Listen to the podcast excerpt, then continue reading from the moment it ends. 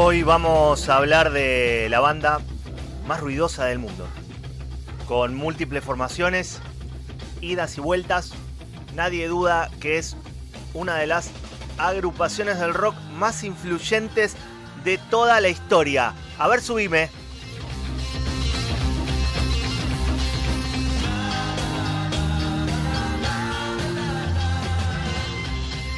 Rock sinfónico, progresivo, psicodélico, blues rock, ¿cómo le decimos a todo esto?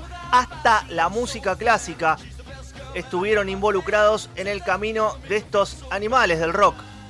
Formados en Hartford, Reino Unido, junto a Led Zeppelin y Black Sabbath, para mí forman la trilogía sagrada del hard rock.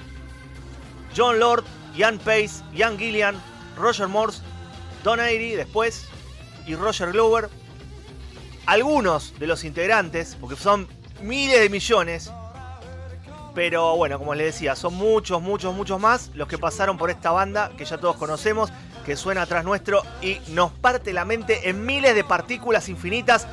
Soy Mariano Servini, tu cronista musical amigo. Esto es Vamos a Volver, el segmento musical de bandas que fueron y vinieron. Y hoy hablamos de Deep Purple.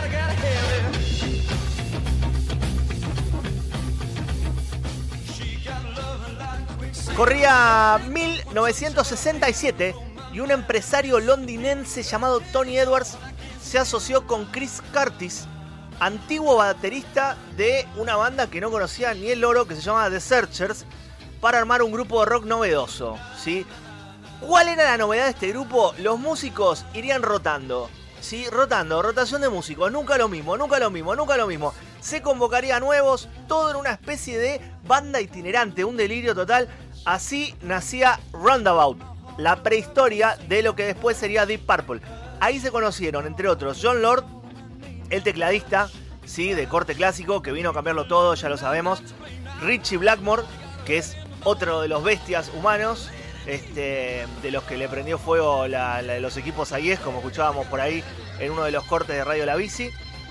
Y el baterista Cortis, Chris Cortis o Chris Curtis, abandonó el proyecto enseguida. Esto es muy loco, porque fue uno de los que lo formó y dijo, no, esto no me va a mí, es una locura, me voy. Pero Blackmore y, obviamente John Lord decidieron darle para adelante, por suerte, y ahí llegaron el cantante Rod Evans, el baterista Ian Pace, en una gira por Dinamarca, mientras le buscaban un nombre al grupo, Blackmore sugirió Deep Purple, porque era el nombre de la canción favorita de su abuela. Habría que buscar la canción y ver qué era Deep Purple, ¿no? Me parece que es una canción que tiene que ver con, este, nada, con un, Deep Purple, qué sé yo. Ahora no significa más lo que significaba antes, ahora es otra cosa, ¿sí? Le cambió absolutamente el significado a la canción que le gustaba a la abuelita y así el 20 de abril de 1968 la actuación que dieron en Tas Rock, Dinamarca, fue la primera con el nombre que todos conocemos.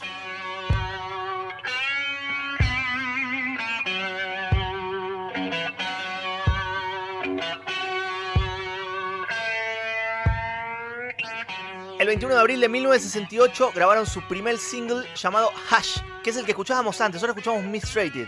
Una versión de un tema original de Joe South, cantante estadounidense Hash, ¿sí? el, tema de Joe South que los lanzó a, este, a la grabación, a Deep Purple. Eh, alcanzaron el cuarto puesto en los Estados Unidos y el segundo en Canadá, pero su país de origen, el Reino Unido, los ignoraba por completo. ¿sí? No tenían ni idea de quiénes eran estos pibes. La psicodelia que aportaba a estos temas, gracias a los teclados de Lord, le daban a la banda un toque muy original. Si gracias al éxito de este sencillo en Estados Unidos, Deep Purple encaró una gira como teloneros de Cream en Estados Unidos, ¿sí?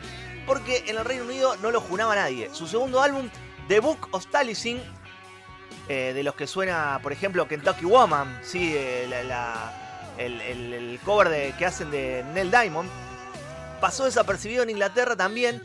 Y por esto, los Purple seguían explotando su éxito norteamericano, haciendo giras y pasándola bien con los Yankees.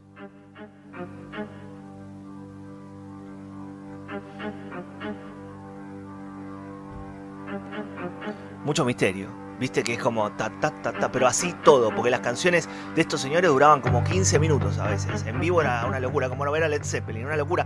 El tercer álbum, titulado Deep Purple, se editó en los Estados Unidos en junio del 69. Esto que escuchamos es Knocking Back at, at Your Door. Blackmore no estaba satisfecho con el trabajo de Evans como vocalista, si digamos la posta. Y por ello contactó a su amigo Mick Underwood, baterista del grupo Episode 6, quien le recomendó a su compañero Ian Gillian. Ahí se iba a formar este, la, gran, este, la gran formación, valga la redundancia, de este, Deep Purple con Gillian, Lord y el muchacho Blackmore, todos los tres ahí dándole a la voz, a todo. Mirá, mirá, subilo, mirá.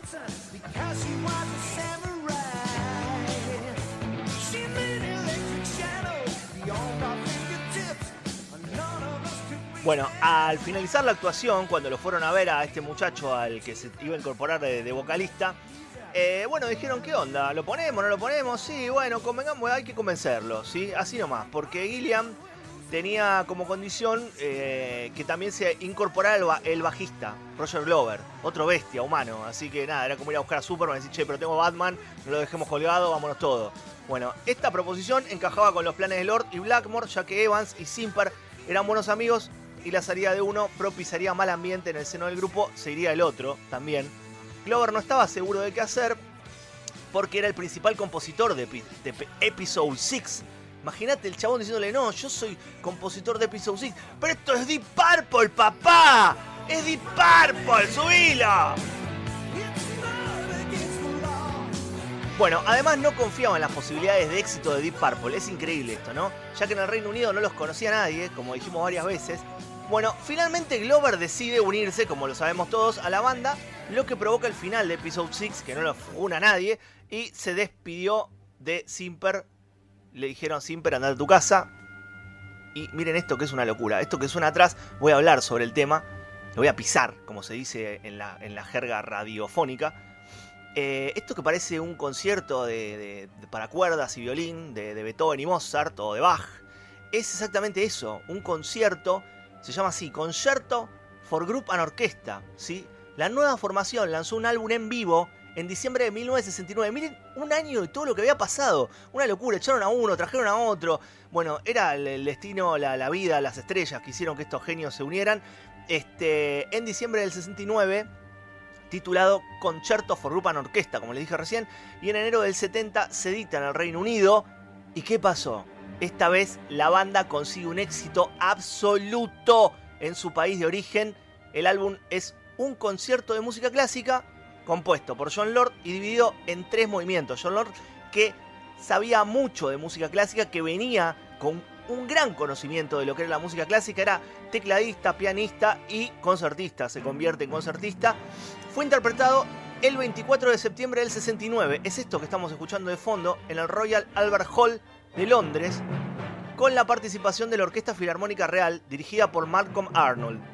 Este disco fue uno de los primeros en presentar una banda de rock tocando con una orquesta. Es una locura. O sea, imaginen ustedes que la primera vez se ve una orquesta, los violines, los vientos, todo. Y ahí dos muchachos peludos que están al lado esperando para entrar, que es el guitarrista, el bajista y un baterista atrás cualquiera, ¿no? Este, si uno lo imagina, bueno, lo, lo pueden buscar en YouTube, es increíble. Este, y bueno, eh, de repente entran a tocar ellos y es, espectacular, realmente es espectacular. A pesar de esto, Lord después compuso Gemini Suite, que la banda interpretó en directo en el 70, siendo otra fusión entre rock y música clásica. Estilo que Lord iba a desarrollar a lo largo de los años, sobre todo a través de discos en solitario. Y me quedé ahí porque esto es Chilling Time, uno de mis favoritos de Deep Purple con una... Mirá, mirá la entrada, ves que tiene como un tecladito. El teclado este es el clásico Hammond, que se usaba en los años 70, ya estamos entrados en los 70, ese que es arriba y abajo, tiene el doble, el doble piso. En julio del 70 sale al mercado el cuarto disco de estudio. Primero con la nueva alineación titulado Deep Purple in Rock, que marcó el cambio definitivo del sonido de Deep Purple. ¿Sí? ¿Por qué?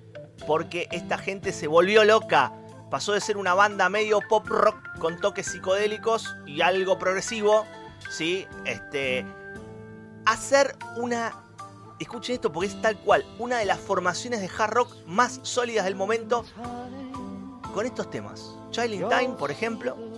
En Deep Purple in Rock se encuentran canciones clave dentro de la historia del grupo como esta que escuchamos, Speed King, Hard Man, Bloodsucker, Into the Fire o el sencillo Black Knight, que alcanzó el segundo puesto en la lista del Reino Unido. Esto, miren el tono de, miren el tono de, cantante. Esto es clásico ya. Uno va a algún lugar y dice, ah, me pusieron música clásica. Lo que hizo Lord fue convertir a una banda de rock en música clásica. Escuchen esto. Oh Lord, I bet you have, and you've not been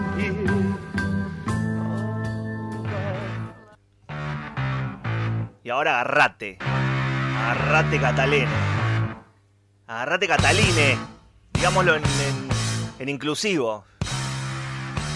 Yo diría que lo subas, no quiero hablar casi.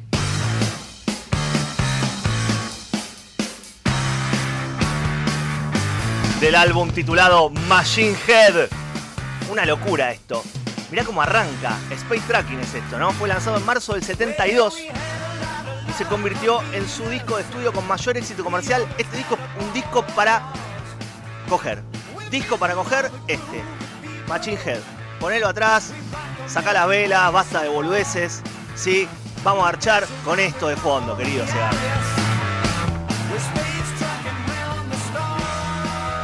Contiene varios de sus himnos más reconocidos, como la hiperpopular, que ya la vamos a decir cuál es, no vamos a decir cuál es, todos saben cuál es y bueno, ya sabemos, pero viene al final. También está Highway Star, Space Tracking, Lazy, hay de todo, ¿no? Este alcanzó cuarto lugar en Estados Unidos, segundo puesto en Canadá. Dale, dale, dale. Vamos con la otra que estamos llegando al final del Vamos a Volver del día de hoy.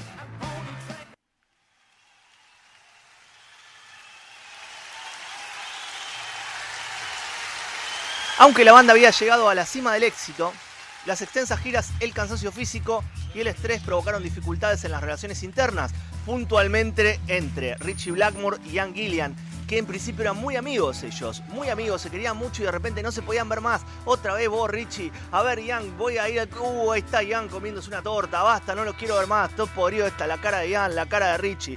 Bueno, nada, lo que pasa en los grupos por lo general, este, la fama estaba en el punto más alto de los Deep Purple, pero los egos eran cada vez también más altos, eran semidioses de, de la creación, de una locura, ¿no?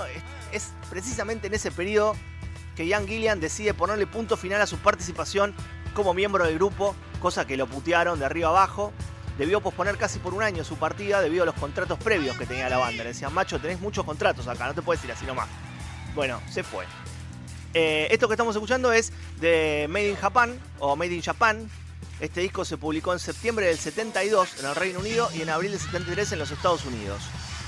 Ahora, Deep Purple se separa por un rato. Del julio del 76 y hay que esperar un tiempo para que vuelva. Dale masa cósmica. Este es, mi, es una locura. De los rapiditos es mi favorito.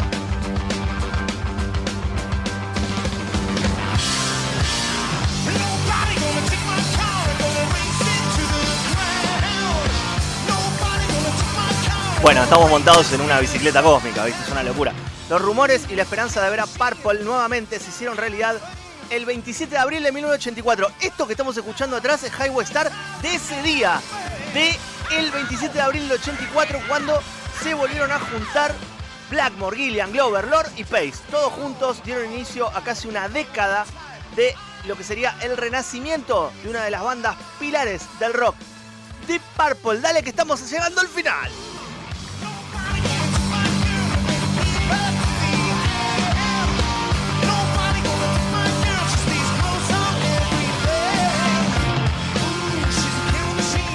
Tírame el 10, tírame el 10, tírame todo. Sí, sí, sí, tírame el 10, tírame 10, tírame el 10, estoy loco.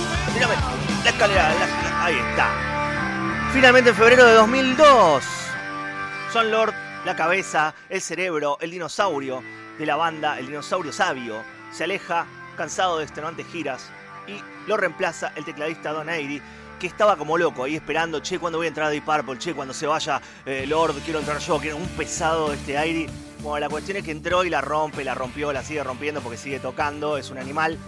Eh, lamentablemente John Lord falleció en el año 2012, dejando un legado infernal, influyendo a miles de músicos como, qué sé yo, Gary Moore, Jethro Tull, Ozzy Osbourne, Black Sabbath, Judas Priest, no sé, ya me olvidé la cantidad de músicos que ha influido eh, no solo Lord, sino Deep Purple, la banda, la banda con mayúsculas, este, a la que le rendimos tributo en el día de hoy.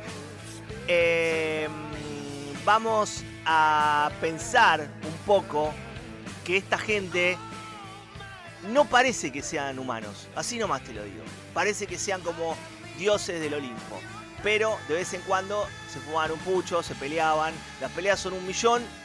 Habría que hacer otro, vamos a volver que sea solo las peleas de estos pibes, porque son un millón, uno y otro. Lo, de banda itinerante les quedó en el alma y siempre iba uno, salía otro, entraba uno, salía el otro. Eh, en este momento, en el año, el 14 de diciembre de 2016, eh, el, el capo de la banda dijo, yo voy a seguir adelante, Blackmore dijo, yo voy a seguir adelante, eh, vamos a seguir tocando. Y así es, siguen tocando hasta el día de hoy, se fueron por un rato, pero volvieron. Son muy grandes y siguen tocando y tocan y tocan y tocan y está bien, porque son eso. Tienen que tocar hasta que mueran arriba del escenario. Los Purple siguen tocando y esto parece que será infinito. Así es. Soy Mariano Cervini, tu cronista musical amigo. Esto fue, vamos a volver. Y te dejo con Deep Purple y la canción más grande del mundo.